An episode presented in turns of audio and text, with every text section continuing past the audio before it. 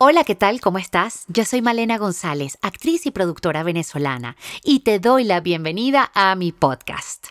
Esto es Creadoras, una serie de entrevistas donde vamos a estar conectando con la energía creativa e inspirarnos con historias de gente como tú, gente maravillosa, gente emprendedora que sale adelante ante los retos de la vida. Nuestra invitada de hoy es Belkis Marcano, licenciada en educación, profesora jubilada de la UCB, coach en emprendimiento e innovación y fundadora de Talentos en Acción, dedicada a promover el emprendimiento en la tercera edad. Espero que lo disfruten. Hola, ¿qué tal? Belkis, ¿cómo estás? Bienvenida a este espacio Creadoras. Gracias por la invitación, Malena, a tu espacio de creadoras. Muy agradecida con esta invitación. Este, te sigo por las redes y sé que tienes una gran audiencia y que estás haciendo un excelente trabajo desde tu Instagram, además de todo lo que haces tú normalmente. Ay, tan bella, gracias. Bueno, pues quiero comentar con la gente que nos está viendo y nos está escuchando que Belkis Marcano es una de las personas que pienso más me ha influenciado desde muy pequeña. También ha sido una mujer emprendedora, preparadísima, que ha trabajado en el ámbito educacional y ahora en el, ámbito de coaching y de emprendimiento en Venezuela y con muchísimas eh, instituciones internacionales y gubernamentales, instituciones como el Banco Interamericano de Desarrollo, el Banco Mundial. Belkis es educadora jubilada de la Universidad Central de Venezuela, también ha fundado Talentos en Acción, que es su propio emprendimiento, ahora que se dedica al coaching y al impartimiento de talleres para, bueno, especialmente el coaching ontológico y talleres para emprendimiento, también foro chat y además, bueno, también fuiste directora para directora de preescolar para el Ministerio de Educación en Venezuela, entre otras muchas cosas. Me quedo corta y además, particularmente siento que en mi proceso también fuiste una gran mentora y te tengo que agradecer muchísimo porque recuerdo cuando estaba en bachillerato que estábamos haciendo el trabajo científico para graduarme y me la pasaba ahí pidiéndote consejos y trabajando contigo, así que aparte de ser mi familia, eres una de las mujeres que más me ha influenciado y más me ha inspirado y más aún ahora que después de la tercera edad tú has dado una vuelta completa a tu misión de vida, que es tu propio emprendimiento e inspirar a otros para su emprendimiento. Así que, ante todo, gracias. Honradísima de hacer esta entrevista contigo. Gracias a ti por ese agradecimiento. Lo aprecio. Eh, ay, sí, claro que sí. Y yo quería arrancar de una vez, aparte de todas las cosas maravillosas que tú has hecho y tu gran trayectoria em, con este nuevo reto que has emprendido, que es el coaching, el coaching ontológico. Em, cuéntame un poquito de qué te llevó a eso y qué, qué has aprendido en el camino y qué cosas estás planificando dentro de todo este nuevo espectro en tu desarrollo profesional. Bueno, te cuento, en el año 2017 este, hice una formación en la Escuela Star Coaching que se especializa en coaching para emprendimiento, innovación y negocios innovadores. Entonces allí me formé porque es un área, yo trabajaba del lenguaje en los talleres, en las cosas que hacíamos como, como facilitadora, antes de estar como, como facilitadora de, talleres de emprendimiento, yo he trabajado mucho en talleres de calidad de servicio, de emocional, eh, de motivación y de otro montón de cosas que no viene ahorita al caso, pero siempre utilizábamos la metodología este, empleando facilitación de tipo ontológica, de manera que nos resultaban los talleres mucho más agradables, mucho más productivos para los participantes en, ese, en esa fase de facilitación que hacíamos, en la cual tengo como unos treinta y pico de años, facilitando talleres, este, siempre me había interesado, pero bueno, entre una y otra cosa a lo mejor no me había dado el tiempo. Y en el 2007 pues tomé la decisión de hacer mi formación como COAP para emprendimiento e innovación. Allí en, eh, en, la escuela, como parte del proceso de, de formación, tuvimos un, una semana en la cual tuvimos un, intensivo, por así decirlo, y allí nació Talentos en Acción. Eso fue, nació incluso dentro de mi propia formación, porque teníamos en un fin de semana, de esa semana intensiva en que habíamos estado trabajando, me eligieron entre mis compañeros para desarrollar el emprendimiento. Hubo un proceso y yo fui de las cinco seleccionadas. Para mí fue un gran compromiso, pero también fue un reto buenísimo porque, este, bueno, nada, tenía que, que, producirlo y gracias a un equipo que me estuvo acompañando en ese momento, como Juan Vicente, que ha seguido hemos seguido trabajando juntos en otras cosas, Juan Vicente, Juan Vicente Mijares, este, mi, otros compañeros que no, algunos se han ido del país, no están en este momento, este, Darwin también Medina, que también es COAC.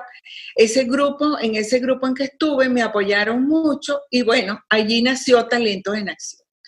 El propósito de Talentos en Acción es justamente promover el emprendimiento en personas mayores de 50 años.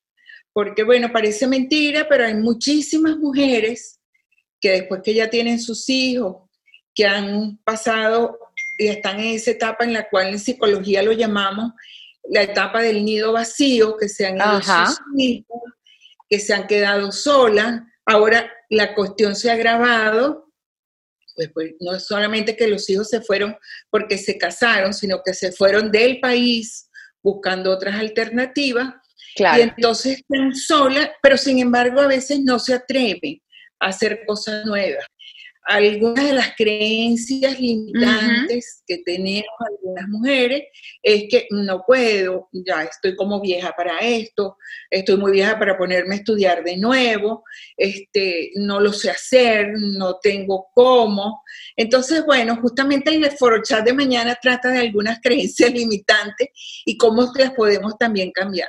Entonces, justamente mi interés está no solamente en las mujeres, porque también hay hombres.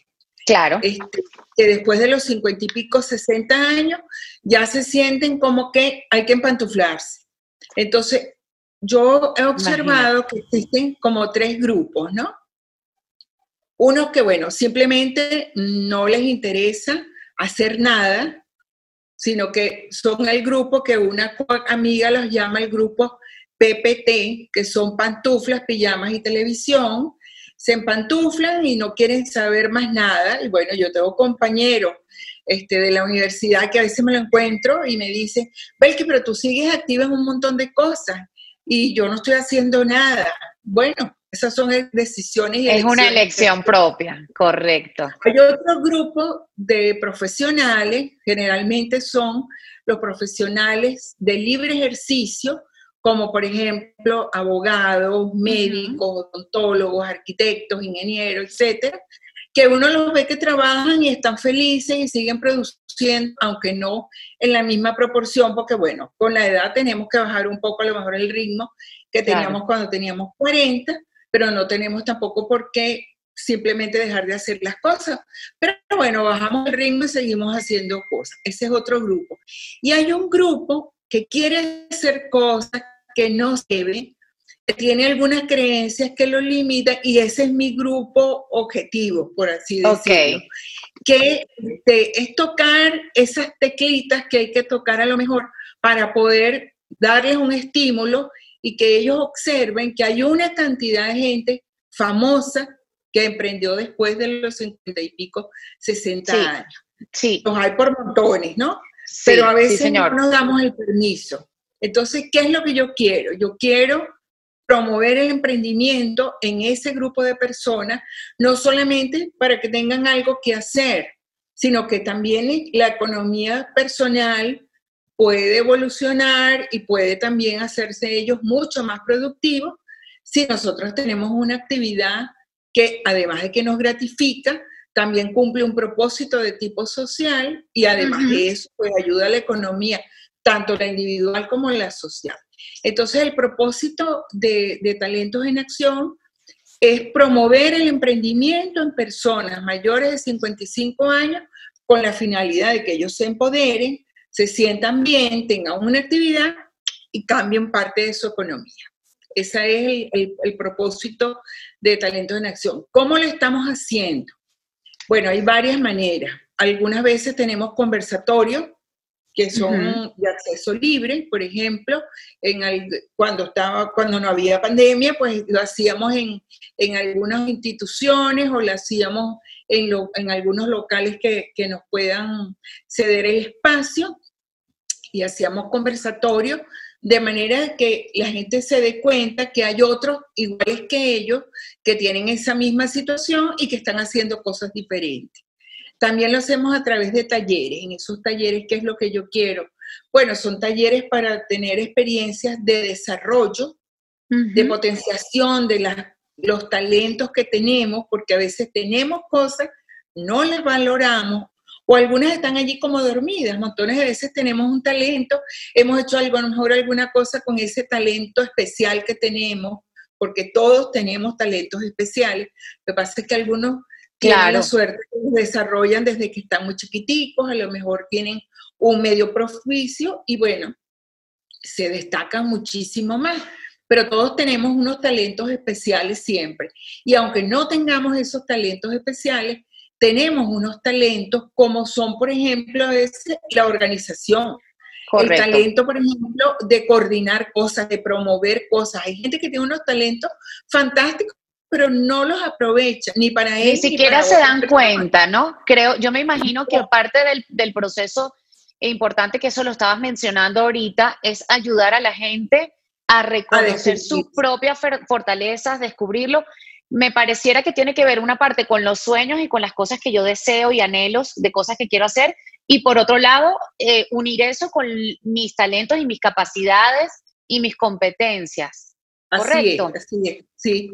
Fíjate que en los chat que estamos haciendo ahorita, ahorita te voy a hablar en detalle de eso, para no desviarme. Sí, sí, sí, me encantaría. Ajá. Entonces, este, ¿qué, ¿qué estamos haciendo? Hacemos algunas experiencias donde uno reconozca qué es lo que yo tengo, cuánto yo valgo, porque a veces no nos damos el valor que tenemos y eso es una cuestión importantísima para hacer cualquier cosa, aunque sea una buena eso, eso no es ni siquiera a veces, ¿no? Tú no has encontrado que eso le pasa a muchísima gente o a la mayoría de la gente que no es capaz de, de repente. Muchísimas personas. Mira, a veces uno se mm. encuentra eh, y tengo casos concretos que no vamos a mencionar, por supuesto, pero gente que es súper destacada, por ejemplo, profesionalmente, económicamente, pero que tiene algunas cosas en las cuales su, autoestima está un poco eh, disminuida y no se valora, por ejemplo, en algunas cosas mm. personales. Entonces, qué importante es también que uno haya un equilibrio en esa valoración que uno tiene, porque la autoestima no es una cosa que es general, a lo mejor yo puedo tener una alta autoestima académica, pero tengo una baja autoestima personal. Qué importante hay eso. Mi vida que están deficientes, pero es porque no, porque no me valora adecuadamente. Entonces es importante, y todo eso lo trabajamos, sin tener que decir, miren, vamos a trabajar autoestima, vamos a trabajar esto, sino implícito dentro de este proceso de aprendizaje, descubrimiento y potenciación, entonces vamos tocando distintas cosas para que nos valoremos, para que derrumbemos algunas, algunas creencias que nos están limitando, potenciemos esos talentos, descubramos algunos talentos que tenemos y valoremos esos que los tenemos pero que están allí como medio dormidos y los potenciemos. Entonces, una vez que hacemos todo ese proceso, trabajamos entonces con un modelo de cómo yo puedo emprender. Darle un poco en la parte Cuéntame un poco de ese modelo. Eh, eh, eh, básicamente, si, si, me puedes explicar o generalizar generalmente cómo es un modelo si yo quisiera emprender o qué me recomendarías si yo tengo un emprendimiento, qué pasos debo seguir. Ok, mira, una primera cosa que tenemos que tener clara cuando queremos hacer un emprendimiento es ver ¿en qué quiero yo colaborar con el mundo, con las otras personas? Mm. Eso tiene que ver con que hay problemas que nos preocupan, a lo mejor no nos hemos detenido a pensar, pero nos preocupan algunos problemas que están fuera de nosotros. Por ejemplo, hay gente que le interesan los niños, los niños Correcto. este, de zonas desfavorecidas. Hay personas que de repente le interesa la ecología, le interesa y le preocupa mucho lo que pasa con nuestro ambiente. Hay otras personas que le interesa dar disfrute a las demás personas que puede ser a través de una torta, porque una repostera está dando disfrute y alegría a una familia cuando... Mucha placer y felicidad. Una, una torta, ¿no? Pero a veces no lo vemos, sino, bueno, yo hago torta, pero no le das a esa torta el valor que eso tiene. Y que estás ayudando a resolver un problema, a lo mejor un problema de comodidad, de ignorancia de la mamá de hacer una torta, pero hay un problema que tú resuelves. Incluso hacer una cosa sencilla como es una torta. El asunto es que uno perciba cuál es lo, a lo que uno está ayudando al mundo. Eso me parece fantástico, fantástico porque... Claro, porque ya cuando yo pienso en, el, en, en que estoy ayudando al mundo, también entiendo la importancia de lo que yo quiero emprender. Quizás esa es una manera también de ubicarlo en un contexto mayor y no decir, bueno, yo quiero hacer tortas, sino yo quiero brindar placer, felicidad, disfrute. Me parece fantástica esa, esa, esa, esa acotación. Claro. Una vez que uno Sí, bueno, ¿cuál es el problema que me preocupa? Que aún dónde es que yo quiero poner mi granito de arena o mi pala de arena, como dice un coach amigo, que uno no pone un granito, sino a veces pala de arena. Entonces, este, ese es Mónico Carvajal, que es un excelente coach venezolano. Este, entonces, después que descubrimos cuál es el problema que a mí me preocupa, entonces hay que pensar, bueno, ¿cuál es mi propósito en la vida? Porque todos vinimos acá y tenemos un propósito de vida, lo hayamos reflexionado o no. O no. Pero desde la señora que desde su casa se encarga, por ejemplo, que le preocupan los niñitos. Entonces, mm. supongo emprendedora que conocí, que vive por aquí en un barrio cercano a donde yo vivo, y ella hace un labor increíble. Gracias a Dios estaba en un grupo de Simón Bolívar, que allí hemos dado algunos de los talleres los talleres de competencias emprendedoras. Ella descubrió muchas cosas y espero que haya seguido. Tengo ahorita días que no hablo con ella, pero ella hace, por ejemplo, fíjate, recolección de cosas que las demás personas ya no usan. Entonces, una parte las acomoda y las dona a esa comunidad donde ella vive, que es una comunidad bastante desfavorecida. Otra parte la revende, la pone, tiene un sitio ya empleado, ya tiene varios localcitos, donde ella pone eso, los pone a un precio módico, porque son cosas a lo mejor usadas, pero que otras personas todavía es que queda tiempo para que ese objeto esos materiales este, estén en vigencia. Entonces ella está haciendo una labor social importante allí y ella, fíjate cómo la preocupación simplemente por los niñitos que están cercanos a, ella, cómo le han dado elementos para hacer un emprendimiento que tiene un gran impacto social. Que son 100 o que son 10 o que son 10 mil, bueno, va a depender después de lo que uno se proponga en su modelo de negocio. ¿sí? Entonces, una vez que tú tienes claro cuál es el problema con el cual tú quieres contribuir, que tengas claro cuál es tu propósito de vida, qué es lo que tú ¿Qué es lo que a ti te llena? ¿Por qué tú quieres hacer eso? Porque esas cosas las hacemos independientemente de que nos paguen o no. Por ejemplo, hay gente que me pregunta a mí, y todavía tú estás dando talleres, que después de haber pasado cincuenta y pico de años en esto, pero es que esto me encanta, esto a mí me, esto me energiza, esto me mantiene. Claro, te hace sentir viva. Y eso le pasa a cualquiera a lo mejor le pasa al que pinta, al que canta, al que brinca, al que baila o al que hace lo que a una actriz, a ti por ejemplo, la actuación te energiza y te da un montón de cosas, porque bueno, ya te hemos visto en las tablas, en el cine y en, y en cuantas cosas se puede actuar. Entonces, si eso nos energiza y ese es nuestro propósito de vida y tú unes un problema con un propósito, bueno, tienes que buscar entonces cómo yo eso cuál es la estrategia a través de la cual yo lo puedo llevar a más personas, que eso pueda ser sustentable económicamente, que después sea escalable y que también sea replicable, que otras personas puedan hacer cosas similares a las que tú estás haciendo. Entonces, En, ese punto, en ese punto que sea, que sea replicable, em, ¿a qué te refieres exactamente? O sea, yo como emprendedor tengo que tomar ese punto en cuenta cuando ya decido qué emprendimiento llevar a cabo. Es importante, es importante que uno piense, bueno, esto se podrá hacer también en otros lugares, aunque hayan variantes de medio, de contexto, de personas, de países, etcétera.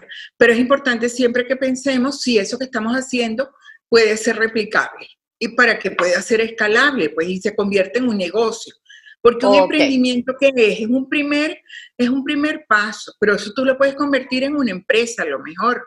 Depende de cómo tú lo, lo, tú lo manejes. Entonces, hay un modelo que lo usamos mucho, lo, usa lo usaba bastante la escuela donde yo me formé, lo, lo usamos mucho en Empreret, que es esta organización con la cual te digo que yo trabajo, y en los talleres que uno este, hace personalmente, a lo mejor lo usa, porque es una metodología que es fácil de usar. Si te metes en YouTube, te encuentras, tú solita las puedes, lo puedes buscar y lo puedes hacer.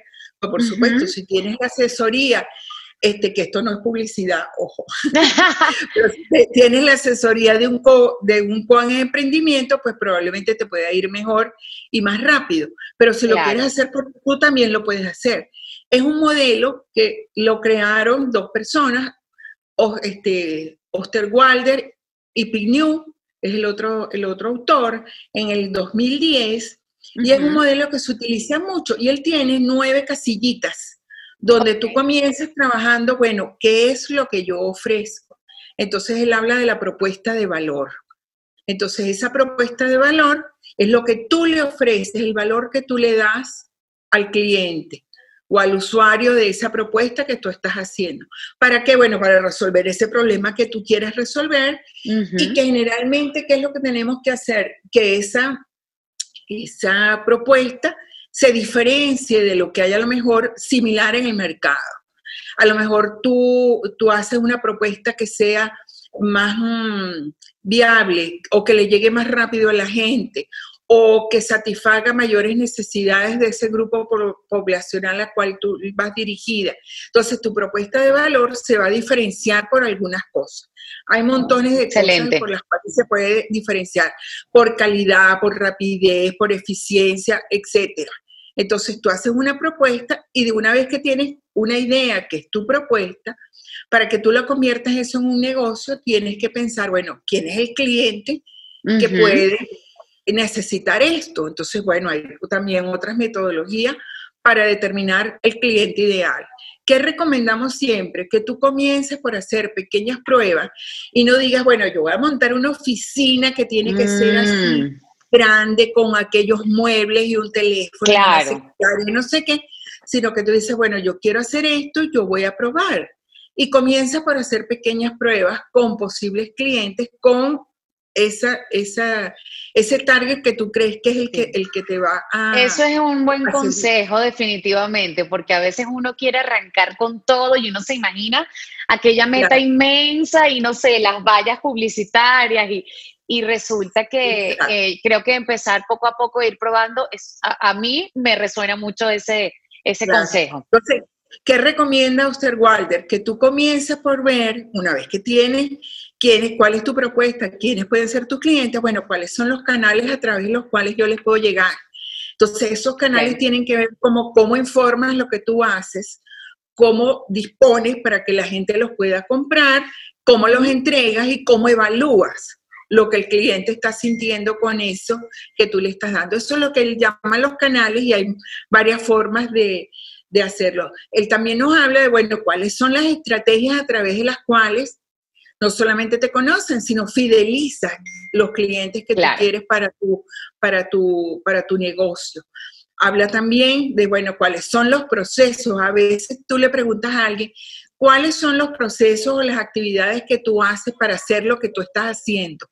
Y ese punto no nos hemos detenido a pensar. Entonces es importante porque uno tiene que pensar, bueno, hacer un vestido es muy fácil, porque yo llego y compro, yo llego y compro la, tela y corto el vestido y coso y ya está listo.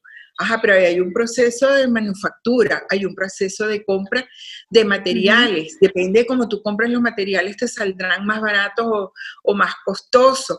Entonces, si tú haces un listado de todos los procesos, de todas las actividades que tú realizas, te das cuenta de todo, no solamente lo que haces, sino con qué lo haces. Entonces, dos rubros dentro de ese modelo de negocio, que es el de procesos o actividades y el de los recursos con que tú lo haces. Entonces, mucha gente te dice, no, bueno, que yo tengo un emprendimiento, pero como lo hago en mi casa, estoy ganando. Cuando tú le lo hace que concientice qué es lo que está haciendo, no está ganando porque está gastando la luz de su casa, el agua de su casa, el azúcar de su casa, la harina de su casa y cuando vende la torta a un precio que no es el que debería hacerlo, lo que haciendo a veces es perdiendo. Pero este modelo te hace que tú te pasees por todo esto de una manera muy simpática y este, te, te pone como los puntos sobre los... Y él hace mucho hincapié, este, este autor, Hostel eh, que tú hagas, precises cuáles son los recursos mínimos indispensables para. Y eso te lleva a lo que hablábamos. Si yo pienso tener una oficina, no tengo por qué alquilar una oficina en el CCT, sino que a lo mejor desde mi computadora yo puedo comenzar a hacer cosas. Y entonces, eso es lo mínimo indispensable que yo tenga. Ahorita que estamos en esta época de pandemia, una computadora es indispensable para cualquier cosa que vayamos a hacer, pero también nos da una ventaja. El teletrabajo a lo mejor te sirve para ahorrar en un montón de cosas. Entonces, como tres puntos finales de este modelo, para que pasemos a otra cosa, él te habla de las alianzas, porque hay cosas que nosotros podemos tener empleados, pero también hay cosas que las podemos hacer en alianza con otras personas. Excelente. Y en esas alianzas con otras personas, a lo mejor no necesito ir a tener una empresa de publicidad que me haga la publicidad, sino que la publicidad la hago a través de unos amigos con los cuales me alío y ganamos ellos y ganamos nosotros. O alguien que me lleve la administración, entonces puedo hacer alianza o puedo tener socios. Bueno, por supuesto que puedo tener empleados en la medida en que yo crezca. Siempre es importante pensar en un equipo, porque el emprendimiento es algo que siempre sale mejor si lo hacemos en equipo. Mucha gente tiene, no, no tiene ese pensamiento de equipo, ¿verdad? Que de pronto piensan que lo van a hacer solos. Hay muchas creencias contra los equipos. Ah, mira, qué punto ese punto es importante. sí, hay muchas creencias que nos limitan a tener el equipo. Nadie hace, por ejemplo, las cosas tan bien como yo. No consigo los profesionales que yo quiero. Pero bueno, ¿cómo los estás buscando? Pues profesionales, bueno, los hay. Ah, exacto. muchas de las creencias que a veces tenemos nos limitan a ser unos buenos equipos para poder trabajar. y bueno, por supuesto, ese, modelo te trabaja la parte económica. Ok. Cuánto realmente gasto en producir una unidad y si eso yo lo multiplico y a cuánto lo puedo vender, etcétera, pues entonces se trabaja la estructura de costos, cuáles son los costos fijos, los costos variables y cuáles van a ser tus fuentes de ingreso, porque a lo mejor no es solamente el producto que estás haciendo, sino que hay otras cosas que te pueden ingresar paralelamente a ese producto o ese servicio que tú estés dando. Entonces, ese es un modelo que utilizamos mucho, un modelo que es muy versátil, lo puedes usar igual para un negocio muy grande como lo puedes usar para un emprendimiento que están haciendo.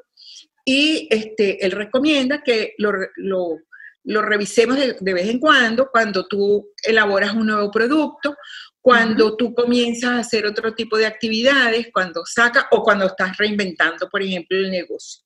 Ahorita que estamos en este proceso que mucha gente ya se está reinventando, se ha reinventado, este, es, bueno ver el modelo de negocios de Hostelwire eh, para, para ver qué es lo que estamos haciendo y cómo lo podemos hacer de manera más eficiente. Qué buena herramienta y qué, y qué completo. Ya me, me vienen muchas ideas de cosas que tengo que revisar yo misma en este proceso de reinvención. Y te quiero preguntar si tú... a la orden. Sí, por eso, ya lo, ya lo pensé. Oye, él además eh, tiene, Malena, él además tiene unas herramientas que son complementarias al modelo original que él tiene. Él tiene, por ejemplo, una herramienta que se llama el mapa de empatía, que es que tú comienzas a ver en tus, en tus posibles clientes y hay toda una, una metodología para ver qué le preocupa, qué otros productos ve él, dónde los ve, qué oye, cuáles son las creencias que él tiene con relación a eso que tú estás ofreciendo, que complementan lo que, lo que él planteó en ese modelo inicial. Ese mapa de empatías específicamente con respecto a tu cliente. Al cliente, con respecto al cliente. Y tiene otros más que, que, bueno, que los usamos cuando estamos haciendo asesorías o cuando estamos dando talleres para los emprendedores. Oye, qué completo, porque yo nunca he pasado por un proceso así y justamente a partir de la pandemia, pues estoy con, con, proyectos nuevos como este, justamente haciendo cosas que no había hecho antes y estoy comenzando a ver las posibilidades. Y, y bueno, quería preguntarte eso, ¿haces asesorías privadas o talleres? Eh, ¿De qué manera estás trabajando eh, hoy en día? Bueno, las estoy haciendo por Zoom, podemos, puedo tener tanto el coaching individual como asesorías, por ejemplo, para alguien que está emprendiendo. Y estamos, como te comentaba, y si quieres nos detenemos un poquito en esto, ahorita estoy haciendo unos foro chat que estoy probando justamente. Yo he hecho, por ejemplo, hay unos talleres que se llaman tú puedes emprender, convierte tu, idea en negocio. Ese es un taller este, que he dado y que ha dado resultados. Incluso teníamos este, planificado dar unos talleres con el BOD a comienzo de ahora, este, hacia marzo los íbamos a dar justamente, y bueno, por esto se separaron y ya veremos cuándo se da. Pero esos talleres están dirigidos también a, a, ese grupo, a ese target de edad que te dije, y con esa intención.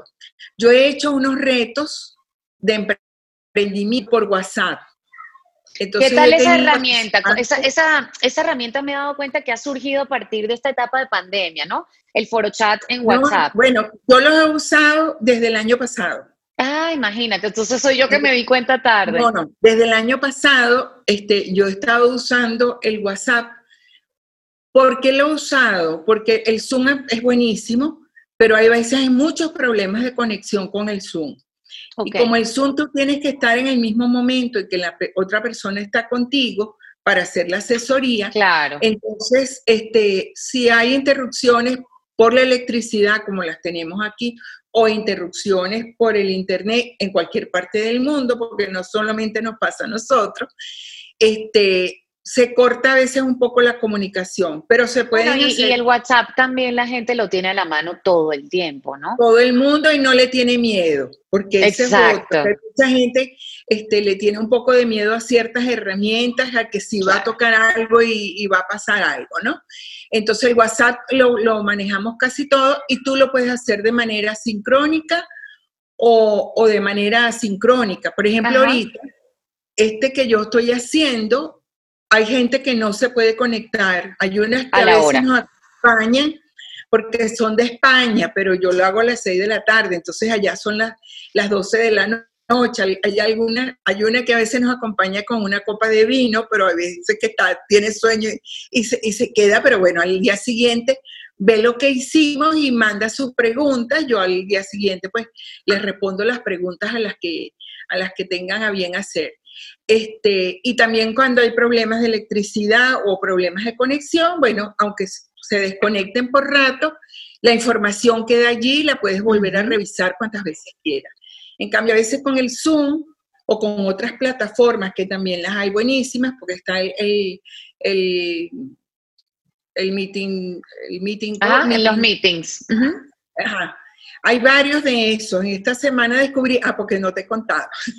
estoy haciendo, estoy ahorita haciendo un, taller que se llama Empoderarse en TIC, en técnicas, en tecnología de la información y la comunicación, que está ofreció Telefónica de Venezuela y una, y una fundación que se llama, eh, una fundación de responsabilidad social que se llama Empoderarse, que este, ellos mm, ofrecieron para personas de, más de 50 y pico de años este tipo de cursos. Yo me, yo me postulé y estoy en él. Lo terminamos en el mes de agosto.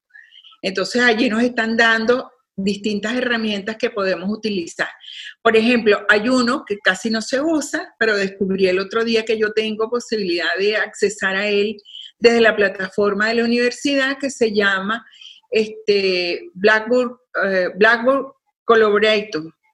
Ok. Este, eh, ¿Cómo se pronuncia bien? No lo, no lo tengo claro, no, no lo conozco pizarrón, plataforma. Pizarrón, es pizarrón Blackboard. colaboración. Blackboard, Blackboard, Collaborator o Collaboration. Sí. No Entonces, ese es buenísimo plataforma. porque incluso Ah. dispones de un pizarrón donde tú puedes escribir y pueden escribir otros también. Qué Los chévere alumnos eso. pueden escribir en el pizarrón y todo. Y hay varias plataformas de ese estilo. Pero volviendo a lo del WhatsApp, ese es una, una plataforma que a mí por lo menos me ha dado resultados. Incluso en estos días pasé un cuestionario entre los participantes de este foro chat que es por WhatsApp, a ver si querían hacer algunas cosas por Zoom y todo el mundo me pone, no, mejor que nos quedamos en WhatsApp. Por eso te no comentaba que me, me impactó que en estos días, este, no es que no existieran antes los foro chat, porque todos estamos en grupos de WhatsApp, pero sí he visto que a raíz del- de la época del tiempo de la pandemia, muchísima gente está dictando cursos en, su, en, su, en los grupos de WhatsApp que crea y ahora ya todo el mundo sabe lo que es un foro chat. Em, que Claro. antes ese, ese, ese, ese concepto yo no lo, no, lo, no lo había escuchado tanto. Y me, pareciera, me parece que está funcionando mucho, que la gente está conectada, he visto distintos formatos, distintas maneras. Así que bueno, Sí. chévere lo que me estás comentando, porque está interesante también saber que es una herramienta que la gente está eh, recibiendo y, y usando eh, consecuentemente, ¿no? Sí, se está usando muchísimo y yo veo que tiene mucha, yo siento que hay como mayor audiencia en los foros chat, incluso los que yo asisto, no, no solamente los, los que, lo que yo estoy haciendo, sino a otros que yo asisto, veo que hay mucha interacción y que hay mayor cantidad de personas que acceden a él. Porque a veces hay algunos que, bueno, tú invitas a alguien, alguien habla, pero no hay chance de estar conversando este, con él mucho tiempo. Entonces, Exacto. pues, el tiempo, el tiempo también es uno de los elementos que, que es importante.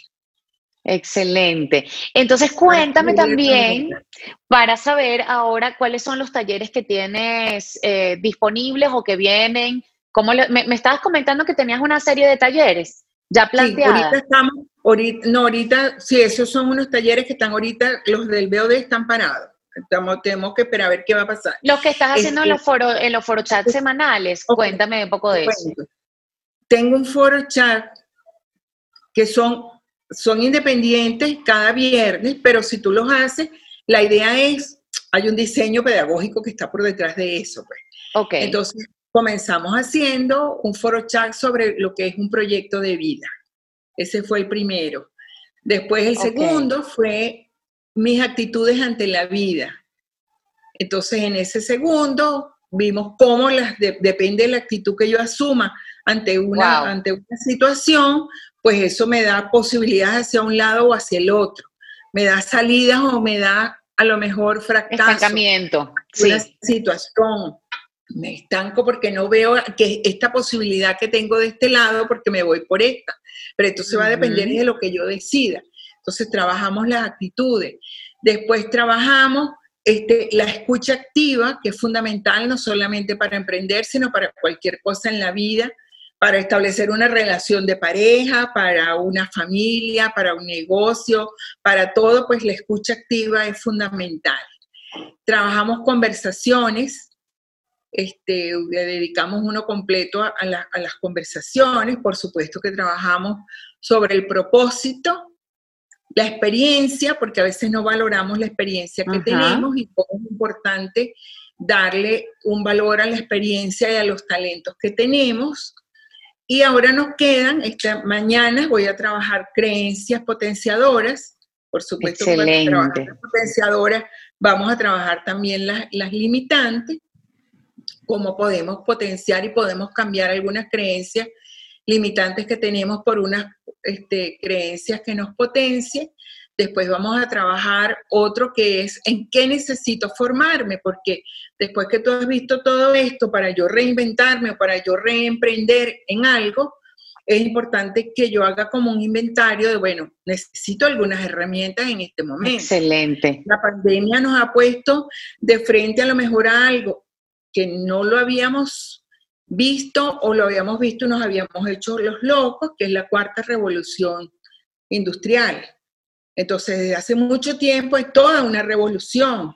Esa revolución que nos está diciendo, mira, la digitalización, la inteligencia artificial, la, realidad aumentada, este, la vinculación de datos entre unas, entre unas plataformas y otras, y otras, la automatización, todo eso que tiene que ver con la revolución, este, la cuarta revolución industrial, no, no, surgió con la pandemia, ya tenemos varios años en esto. Y ese es el término que se utiliza, que industrial, porque me suena más como la revolución digital, o que claro, que ya se viene produciendo, pero ahora ya es parte de nuestra digital. vida. Sí, pero acuérdate que hay unas tres revoluciones anteriores que fueron las que cambiaron al mundo. Entonces, esta revolución digital está revolucionando todos los negocios y toda la industria. Correcto. Y es a partir del Internet, y es a partir de la digitalización, y es a partir de la realidad aumentada. Y todas estas te han dado una configuración distinta a la cual tenemos que prestarle atención. Y muchos a lo mejor nos estábamos haciendo los locos. Sabíamos que eso venía ocurriendo, pero... Sí, quizás no, habíamos tenido la necesidad tan concreta como la tuvimos ahora al estar en aislamiento. Yo pienso que eso fue como un potenciador de, esas herramientas que ya estaban ahí, pero a lo mejor no las utilizábamos todo, un acelerador. Esto fue un acelerador. Claro, quienes lo estaban viendo están haciendo montones de negocios desde hace tiempo. Claro. Y haciendo excelentes negocios, ¿no? Entonces, ¿esto qué es lo que nos ha hecho ver? Bueno, tengo que ponerme las pilas y tengo que prestarle atención a esto que está ocurriendo. Y eso nos pone ante el panorama, que es el otro frocha que te digo que tenemos, en que necesito formarme. Porque así como, mira, yo participé en los años 90, cuando comenzaron las computadoras en la universidad, hicimos unos procesos a través de, talleres de atención para actualizar a las secretarias que venían usando las máquinas de escribir. Las máquinas de escribir. Este, y había que cambiarlas a las computadoras. Y entonces mucha gente decía, no, yo no puedo, eso es, eso, es muy complicado.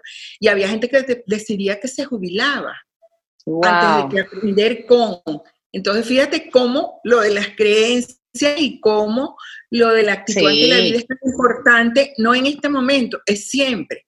Eso ha sido siempre. Lo que pasa es que a lo mejor no lo vemos, pero siempre es importantísimo la actitud que uno asume ante, ante las cosas, ante el cambio, ante la vida, ante lo que ocurrió, ante lo que dejó de ocurrir, etc.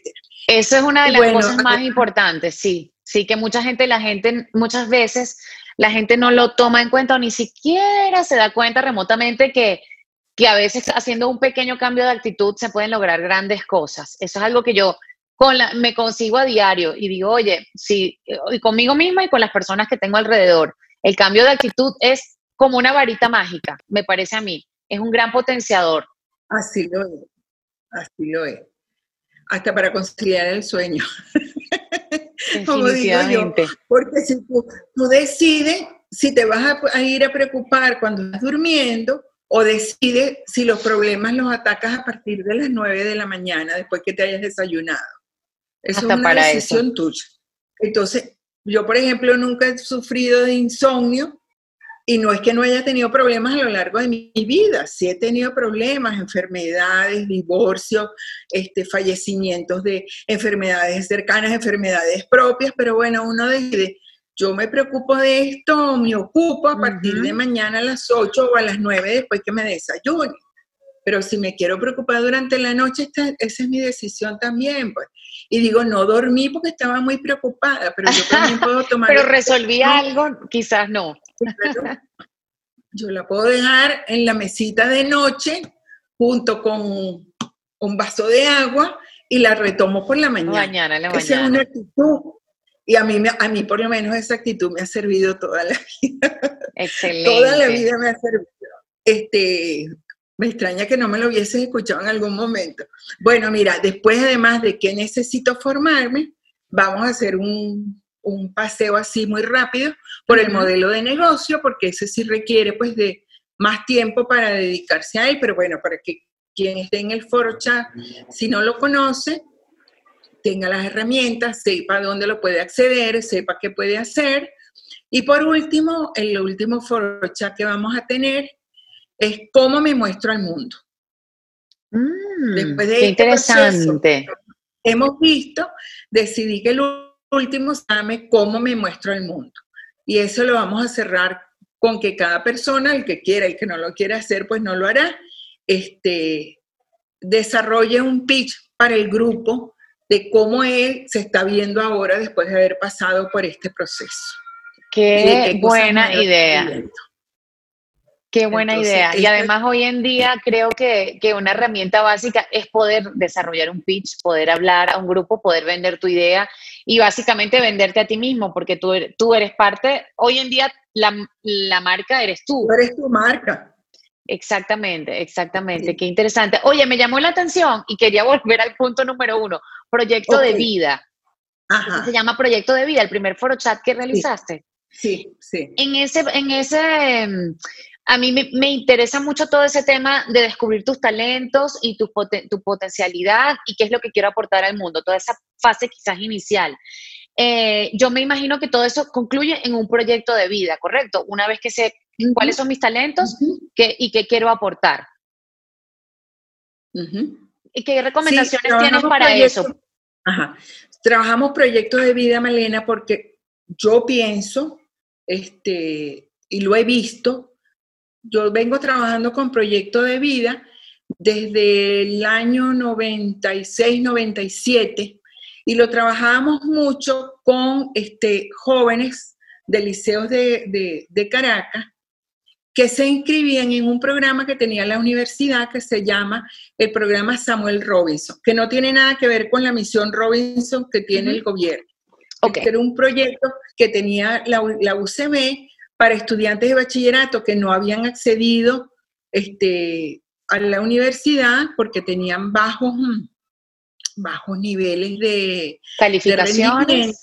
tenían calificaciones bajas y no habían aprobado a lo mejor o estaban por aprobar. Entonces comenzó el programa en el año 97 con Ocarina Castillo, con la doctora Ocarina Castillo, y desde el, desde el rectorado se, hacía una selección, desde la Secretaría de la Universidad se hacía una selección de muchachos y luego esos muchachos eran sometidos a todo un, curso que era como preuniversitario y que era de nivelación. Y allí incluimos un, taller que daba yo junto con la doctora Mariel Bají, este, que se llamó Proyecto de Vida. Y desde ese momento yo empecé a trabajar con eso y vi cómo, qué importante era trabajar con los muchachos y que ellos comenzaran.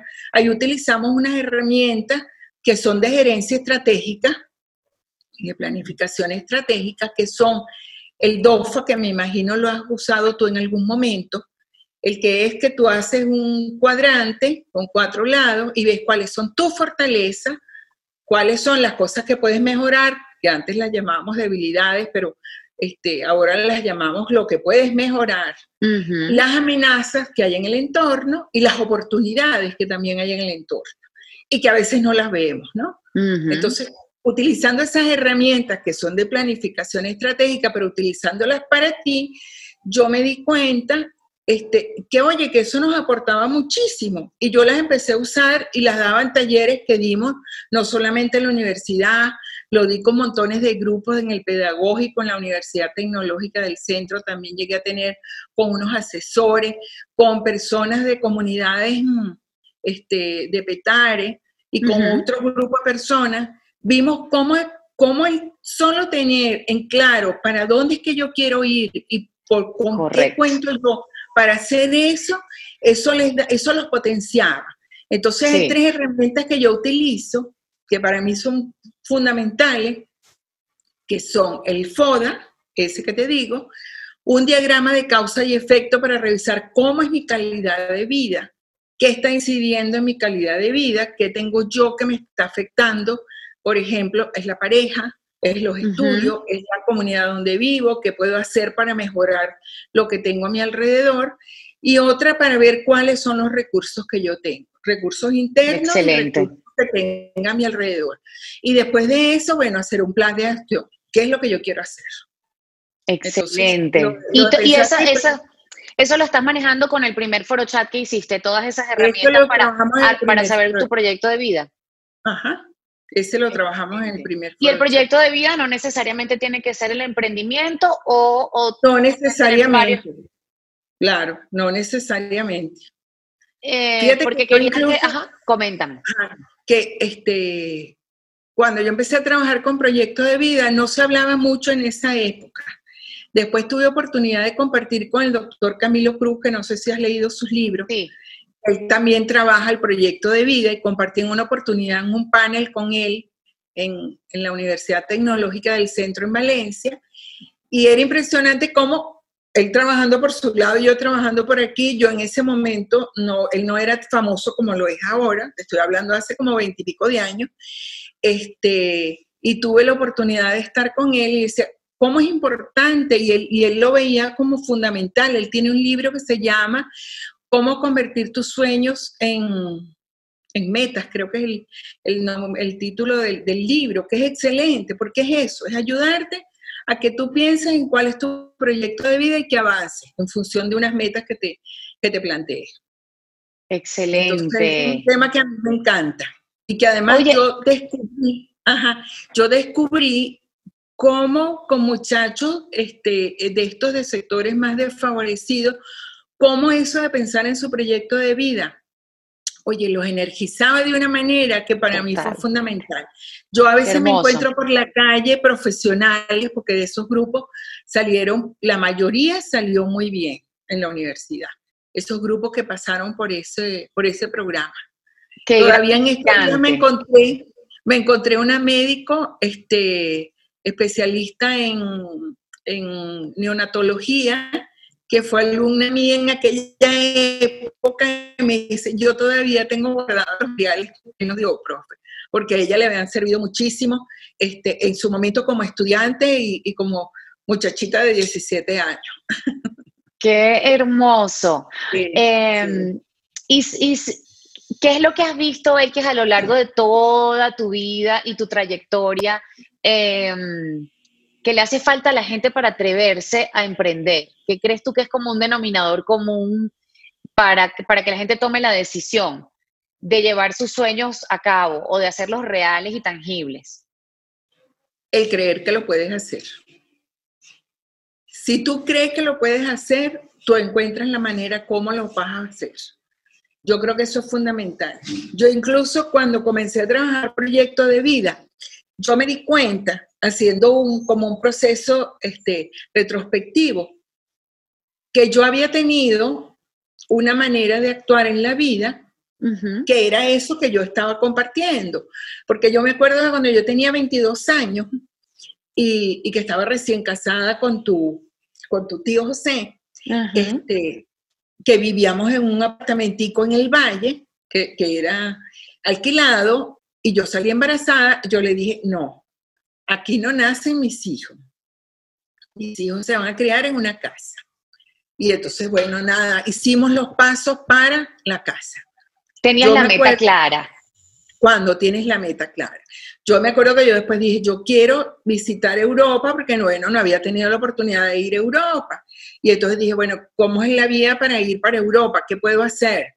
Claro que uno podía antes viajar de manera mucho más fácil, pero habían otras vías. Por ejemplo, si yo este, como profesional universitaria me inscribía en, un, en una jornada o en, un, este, en unos mm, foros o en algo que fuese a darse en otro, en otro, en otro país que a mí me interesara, la universidad me podía financiar. Entonces, bueno, esa esa era una manera y de esa manera tuve la oportunidad a través del, este, ¿cómo se llamaba eso? Se llamaba el Consejo de Desarrollo Científico y Humanístico de la Universidad Central de Venezuela. Entonces uno decía, miren, hay este evento, yo voy a presentar esta ponencia y estas son las condiciones, ya fui aceptada, entonces tú pedías tu financiamiento y así viajé y así representé a Venezuela en Estocolmo. ¡Wow! estuve en Dinamarca, estuve en, Ecuador, también representando a Venezuela, ese nombre lo financió la OCDE, ese fue un evento de la OEA que, este, que fuimos por el Ministerio de Educación, que llevamos una ponencia sobre educación indígena preescolar. Este, pero también fui, por ejemplo, a Italia y conocí Italia en un, en un, intercambio con la Universidad de La Sapienza. Entonces, ¿qué puede hacer uno? Si tú tienes la meta clara, tú buscas cuáles son las vías que te pueden llevar a eso y te conduzcan a, lograr la meta que tú quieres. Para mí es fundamental tener la meta clara. Oye, excelente, maravilloso. Me encanta porque justamente eh, algo que me ha motivado mucho a mí a lo, a lo, largo de mi vida es primero entrar en contacto con, con mis capacidades y potenciarlas, porque a lo mejor no es una sola, a lo mejor tenemos muchas y podemos desarrollarlas también a lo largo de nuestra vida y en distintos momentos. Pienso que tenemos muchos talentos y muchas áreas que desarrollar, así que me encanta además el nombre de, de, de tu compañía, de tu empresa, Talentos en Acción, porque eso es básicamente esencial. Si yo tengo un talento y no lo pongo en acción, no logro nada. Uh -huh. Así que eso me, ya, ya ese nombre me motiva y me encanta. Te felicito porque está bien claro, bien coherente. Y, y, no sé, me gustaría que me comentaras qué más, qué más tienes planificado, qué viene para Talentos en Acción y para Belkis. Eh, y también, bueno, después que me cuentes dónde la gente puede encontrarte. Ok. Bueno, ahorita tengo, ahorita lo que te, te dije que estaba haciendo una prueba es que yo en la semana uh -huh. en Instagram estoy publicando los cinco posts de la semana. O sea, hago cinco posts de lunes a viernes que refieren al tema que va a ser el foro chat. Sí. Okay. En Instagram estoy publicando. Esta semana, por ejemplo, si tú revisas mi Instagram, está todo dedicado a creencias este, de quién son las creencias que tengo, quiénes influyeron en mis creencias, cómo las construí, las puedo cambiar, etc. Y luego mañana termino con, el, con ese foro chat. Ese es un, un experimento que estoy haciendo.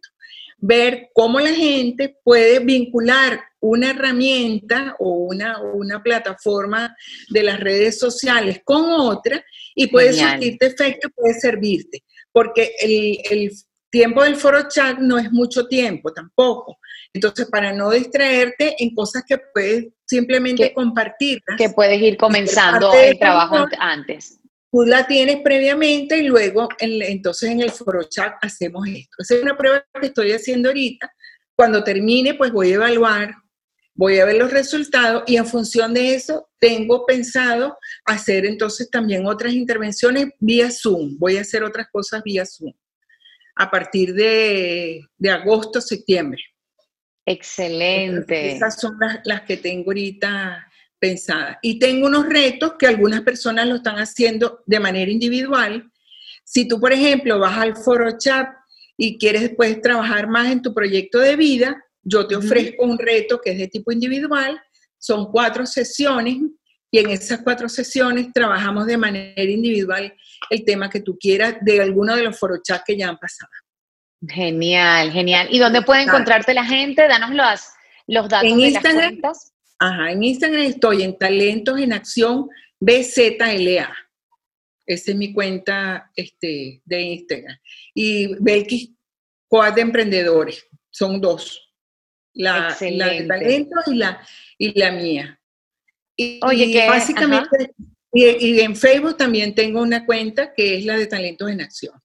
Qué interesante porque pareciera, según todo lo que hemos conversado y conociéndote, por supuesto, desde que nací, eh, que toda esta, todas estas herramientas, digamos que ya tú las vienes manejando desde hace años.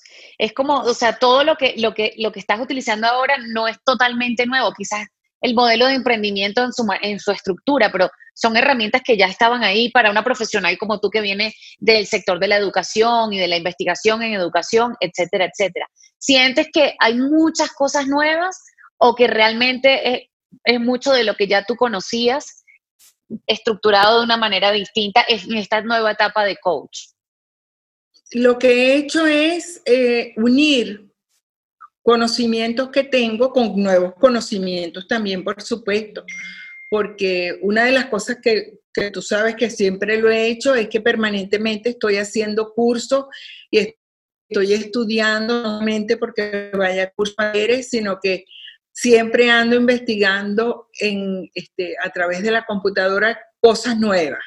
Y incorporando cosas nuevas, pero valorando lo que ya tenemos, que a lo mejor puede ser viejo, pero que puede ser muy útil en este momento. O sea, yo creo que hay conocimiento universal que es duradero, que, que perdura. Si, por ejemplo, vamos a hablar de propósito de vida, el libro del sentido de la vida, El hombre en busca de sentido de Víctor Frank, que fue escrito en la década de los 40, sigue teniendo tanta vigencia como hace 70 años. Entonces, este, hay cantidad de cosas que están escritas.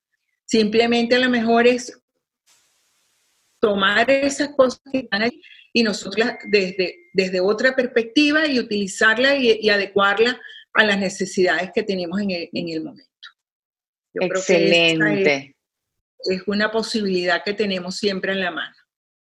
Excelente, Belkis. Muchísimas gracias por este rato, por esta conversación tan amena. De verdad que sí, me encanta y me inspira muchísimo ver cómo siempre te estás reinventando, como dices tú misma, que siempre estás estudiando, investigando, buscando nuevas perspectivas y nuevas maneras de hacer las cosas. A mí me inspira enormemente todo este nuevo emprendimiento que tienes. Te deseo lo mejor del mundo y creo que en privado ya te voy a estar también contactando para algunas asesorías de cosas que estoy desarrollando. Por supuesto que estamos a la orden, mi amor, para eh, ayudarte en cualquier cosa que, que sea necesario. Muchísimas gracias a ti por haberme dado este espacio y haber tenido esta conversación que sé que pues va a llegar a, muchas personas y siempre estoy dispuesta a ayudar al que lo necesite en el área en que yo pueda aportar algún granito de arena. Excelente. O una pala de arena, como dijiste antes. O una pala de arena, como dice Mónico Carvajal. Excelente, excelente. muchísimas gracias. Qué bueno, muchísimas gracias. Te deseo súper éxito, que ya lo tienes, que venga mucho más y que sigas disfrutando, porque se ve que disfrutas lo que haces y eso lo transmites también. Bueno, así seguiremos, disfrutando de la vida hasta que tengamos vida. Así es. Un beso enorme, gracias. Un gran abrazo de la distancia y saludos. Gracias por acompañarme en Creadoras. Espero hayas disfrutado de esta entrevista tanto como yo. Y si te gustó, recomiéndala y compártela. Y recuerda suscribirte a mi canal. Esto fue una presentación de Artemis Media para Rayos Films. 44 Films.